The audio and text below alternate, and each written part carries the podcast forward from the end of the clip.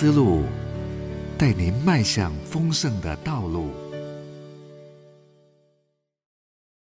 活在乱世的祷告，作者林伟林老师。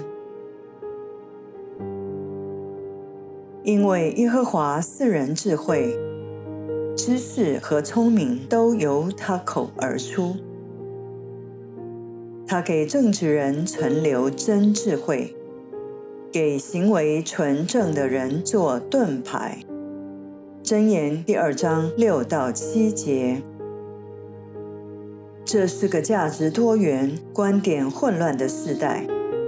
透过社交媒体，人们越来越持己见、对立分裂，各种的群体被撕裂，甚至包括教会中的朋友。从反送中。港台社会的反应，到近三年瘟疫带来的疫苗口罩令执行的摇摆，而乌俄战争的爆发，更加剧了全球极端化的冲突与无止境的纷争。在这样扰攘、恐怖、令人困惑的世界中，永恒不变的信仰显得格外珍贵，却。也备受考验。传道书讲到：已有的事后必再有，已行的事后必再行。日光之下并无新事，岂有一件事人能指着说这是新的？哪知在我们以前的世代早已有了。传道书一章九到十节。因此。十四世纪的先贤 Thomas Campus 金币式的祷告，让我在为这世代哀伤时，从他的祷告领受了敬畏耶和华之人的智慧，得到了面对属于我的世代能有的安慰与方向。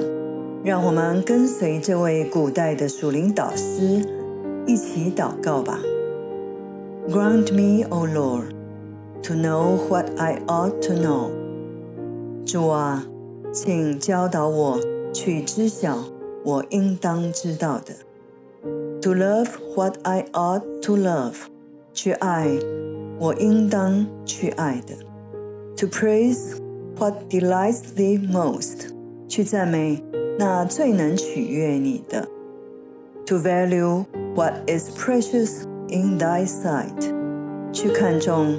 那在你眼中看为宝贵的 ，to hate what is offensive to thee，去恨恶那会冒犯你的。Do not suffer me to judge according to the sight of my eyes，不要让我凭自己的眼见去做判断，or to pass sentence according to the hearing of the ears of ignorant men。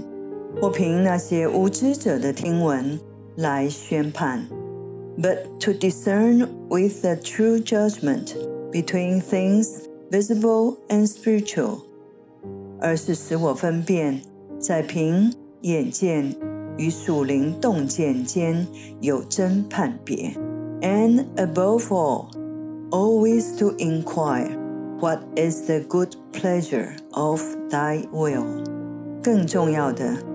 是不断的寻求 你那可喜悦的旨意，愿主的心意得着满足。阿门。以上是金币式的祷告，愿他的祷告也带给我们真智慧。这样的祷告，如同卢云神父所提醒我们的。若你以为只有气绝这世界才能住在其间，并以人为的极境环绕自己，才能活出属灵生活，那我们恐怕就弄错了。